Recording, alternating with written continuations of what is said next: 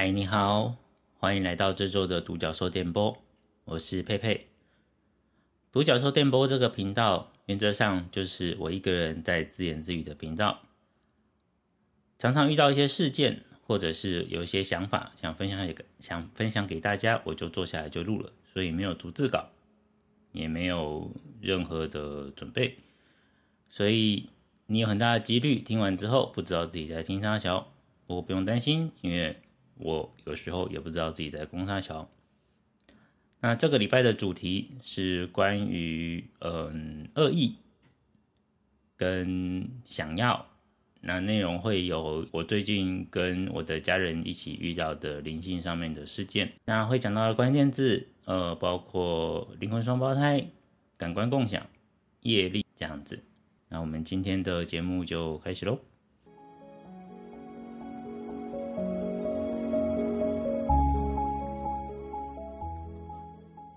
呃，先说一下灵魂双胞胎的概念，就是。我的经验上，就是我们除了在这个世界上，除了有血缘的家人，或者是你身边的一些呃要好的朋友之外，其实会有一个存在跟你共享一些灵魂碎片。那你可能会在这一世里面有缘分找到他，也有可能没有缘分找到他。那我在七八年之前，因为网络上的一些事件，就找到我的灵魂双胞胎。我们的确是有共享一些灵魂碎片的。那呃，验证不是验证啊，就是我们意识到的很多 sign 都是指向这个方向。包括我如果跟他一起去算塔罗牌的话，牌阵里面原则上一定要我们两个人一起进去，因为有些问题的框架会抽到属于我的牌。那还有就是比较有趣的是，我们的确有在共享嗯消化系统跟味觉这一块的，所以有时候我吃东西，如果是他不吃的，他常常会有反应。所以像是我很喜欢吃呃香菜，但是他完全不吃这个东西，所以有时候我在吃东西的时候，就是会有讯息丢过来，就是不要再吃葱了。这些都是一些非常有趣的事情。那我的灵魂双胞胎叫做勾米，我们也有共享一些人生上面的扣打，比如说像我是基本上完全不社交的人，我是一个社恐，那社交恐惧分子。但是有意识到，其实社交的这些扣打好像真的往他那边去了，因为他其实基本上跟任何人都聊得起来，所以他也常常开玩笑说自己也是社恐，不过是社交恐怖分子，他会抓着人一直聊天，一直聊天。当然，我们也有共享一些其他的呃人生跟命运上面的扣打，那这个之后用其他方式呈现给大家是蛮有趣的。高米他一直在呃，应该说这几年都在国外奋斗。现在告一个阶段，那回台湾休息一个月，之后再回国外这样子。那这个月呃是住我这边，我们的连接就越来越深了。我看得到他的脑中的画面，他也看到我脑，他也看得到我脑中的画面，这是一个非常有趣的体验。这样子，我们有共享一些其他人生扣打。举例来说，就是原则上我单身非常非常多年，那关于桃花这一块，可能也有跑到他那边去，所以他的桃花是。蛮多的，但是烂桃花也很多，就很辛苦他。那我们前几天有一起遇到一个事件，我觉得蛮值得提出来说一下的。他在网络上认识的一个网友，那因为他交友广阔，非常就是认识非常多的人，那他也非常愿意分享自己的能力，去帮助一些人，呃，然后去成就一些事情，所以。相较于我，他的交友非常广阔，也是世界级的广阔。那他回台湾这一趟，在之前在网上联络一些人，呃，就会见个面啊，或者是说，呃，这些互通有无跟互动这样子。那他也会去委托其他人做一些事情。所以，呃，有些东西，呃，需要比包裹啊、收件的，就会寄到我这边来。那那一天，我们就是他在业务上合作的一个一个人。就是有寄了一个，因为公民有委托他一些事情，所以他有寄一些东西过来。在寄东西之前的讨论，就是呃，公民就说：“哦，我只要我们我有委托的这个东西就好了。”这样子，那对方就很坚持，一定要放一个一个类似旧的布偶之类的东西在里面，然后说是要送公米跟他的男朋友的。那公米已经有跟他说，诶，拒绝了，就是不需要，不需要这个东西，就是你放在身边就好。他跟你这么久了，那就就继续留在你的身边吧。那对方就是放在这个包裹里面一起寄过来了。我去拿到这个包裹的时候，我就觉得本能上面、灵性上面的那个雷达就被启动，就觉得不太对。这个包裹里面有东西，那不是很好的东西，有一个业，就是执念的那种感觉。那有些朋友会说，哦，那你这个能力是怎么练来？我觉得这个是每个人都有的能力，只是因为我们在这个时代并不要求这个能力，我们要什么逻辑啊、科学之类的。如果真的是相信你的直觉的话，其实每个人都都有能力去感受到这些事情，这样子。嗯，那公米跟我一样，就是我们两个有类似的能力，但是他比我强大很多。啊，这次他回来，我们也有稍微就是有讨论一下，就是这个能力。呃，在他回国外之后，会留给我继承，因为我这个阶段需要，会我会需要这些能力去帮助其他人。那再说回事件，就是拿那个拿到那个包裹的时候，我觉得这个不太对，那个包裹不太对。那这个东西有业，而且他在领包裹过程中，我们的呃，我们住的地方其实是有可以委委托代收包裹的。那在就是管理中心那边。我们管理中心一直以来就是非常旧的一个管理中心，它就是一个基本上大家就是呃领包裹，然后就是聊天的地方，这样子很开心的地方。但是那天就不知道为什么有住户就是在那个时间点有有起冲突，这样子对我来说是非常难得一见的情况。那我拿到这个包裹的时候，我也觉得心情静不下来，有躁动的感觉。啊，我原则上没什么情绪的人，就是相对稳定。应该说，今年呢，今年开始我的情绪一直是相对稳定的，但是拿到那个包裹，我就觉得在开封之前就一切都不太对。那拿回家之后呢，就是我们的判断就是哦，这个东西先不要进我的工作室。如果里面有什么东西跳出来很麻烦，毕竟我这边也是我的家人跟我的村友在这样子，还有我的塔罗牌啊，我的我的矿石啊，我的这些可爱的小朋友家人们都都在，就是。以防万一，然后我们就是把门窗关好，然后在客厅拆了这个包裹。那拆了这个包裹的过程中也是非常的不顺，就像是呃明明就是用剪刀把胶带已经封起来的地方剪开了，但是却嗯那个纸箱它就是一个纸箱就打不开之类的。那打开之后呢，就发现哦里面除了委托的物品之外，的确就是有装了。那两个布偶就是我们不需要，我们说不要的布偶，还是寄过来。那在这个过程中，我们就有出现一些事件，非常惊险的，我们就把那个包裹就封住了，那把它就是重新封封好。那当天就是用物流方式直接寄回寄过来的人的那边。那打开包裹的瞬间，呃，因为公民他可以看到的东西比我清晰很多，他就是。就是看到里面有两只羊跳出来，那那两只羊其实是专门针对姻缘攻击的，就是就是专门剪红线的这样子。那这个就是一个很很大的恶意。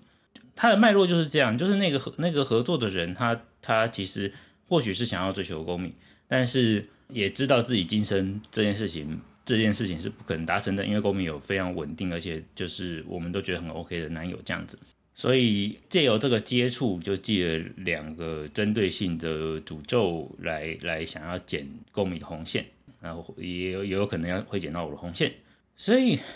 这件事情也惊动了我们，因为对方可能不知道我们这边其实是有一点点天赋的，也有相对的资源，所以那天晚上其实就惊动了我们身边的蛮多的蛮多的大人的，所以。呃，也特别感谢小布小布神奇村有事事务所的哎，你跟刚刚，就谢谢你们那天晚上就是有有有帮我们，就是就是处理一些事情，非常的感谢。那他们最近工作室在三峡，呃，准备要开张了，就是欢迎大家去找去找他们玩。那也很谢谢我们身边的就是茉莉，茉莉也谢谢，因为茉莉之后这些羊还跑去还跑去骚扰他，觉得真的是无妄之灾啊，就感谢。好，话说回来。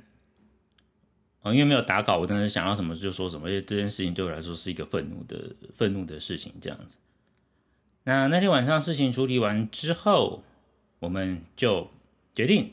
非常快乐的，就是我们要我们直接在隔天安排了一整天的告状之旅。呃，我们去了各个正庙，然后对大人们就是整个告状了一轮，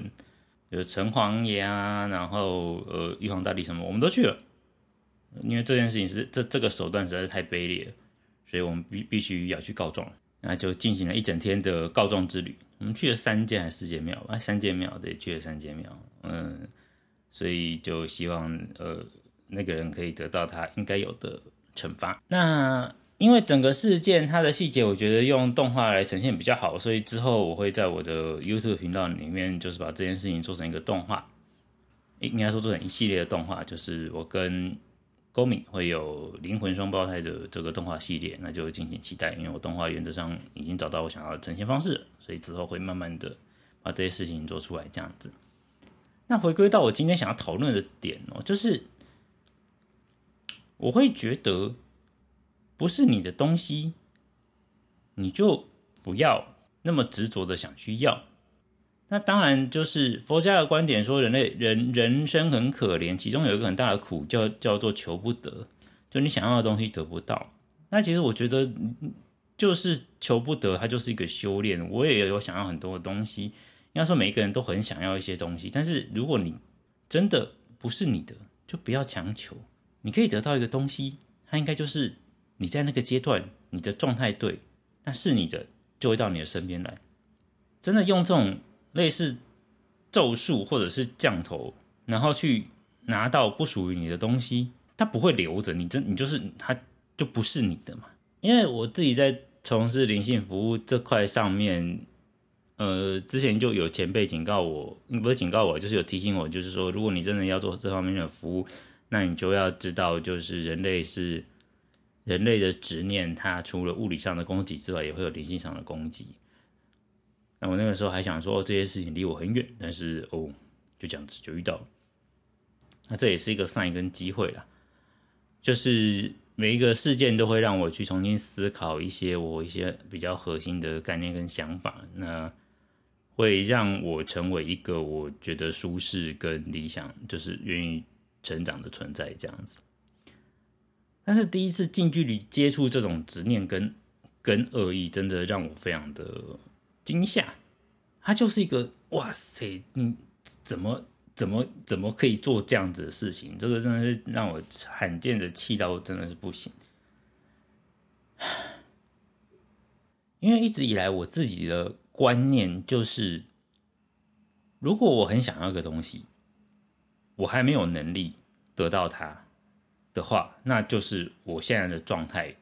跟他没有缘分。所以我一直以来。比较偏的方式就是我整理自己。我想表达的点是我并不觉得所谓的状态合适是那种正能量的状态合适。就是我其实真的不是一个正能量的人。我觉得人类就是会会废废的，然后就是会懒，会有各种的劣根性，会有各种的客观上看起来不是那么好的行为或举动。所以人真的没有必要一直。保持着说什么正能量，那些都是我觉得商业上的剥削。但是我会觉得能够留在你身边的，一定是你现在的状态跟他是有一个共振，或者是你们起码是某一个某一个东西是 match 到的。所以我常说，这个状态，呃，应该说这个阶段你得不到这个东西，那就表示他在这个阶段不适合你。那你让自己进到一个舒适跟你觉得 OK 的状态，进到下一个阶段，让自己提升。到另外一个你觉得更舒适的状态的时候，再看看跟这个东西有没有缘分。那这个东西，我说有没有缘分的这个东西，它包括但不限于感情，还有可能是金钱，有可能是资源，有可能是关系。就是我如果在这个阶段我穷啊，OK，我现在跟金钱的关系没有很好，那那我让自己想办法，呃，让金钱的关系跟我变好，也是一种方式。呃，所以金钱关系就是有些人会惧怕金钱。就觉得钱是脏的，那你觉得它脏，它就不会靠近你啊。所以慢慢把这个概念改掉之后，你就会哎，金钱它对你来说就有缘分。那有些人会觉得哦，我就是穷，我就是这辈子穷，我就赚不到钱。那钱会觉得哦，你就觉得自己是这个状态，那我就不要靠近你啊。我一直在说的改变状态，并不是要所有人去正能量或干嘛，没有，就是你让自己变成一个舒适的状态，你想要的东西就会自己来。这是我想表达的概念。所以我对于这种明明状态不对、阶段不对、缘分不对，然后硬要丢一个类似业，就是诅咒或者是或者是巫术的小伎俩过来，想要斩对方的正缘，然后有点类似那种我得不到你，我就要毁了你的那种概念，对我来说真的是太卑劣到不行，让我真的气到不行，真的是。然后我就一直气到重复这件事情。不过这件事情已经处理完了，过去了，就是包括我们身边的朋友的帮忙。那当我们昨天非常风风火火去三间正庙去告状，就是让大人知道这件事情。那也希望对方可以得到应该要有的，不管是灵性上面还是现实上面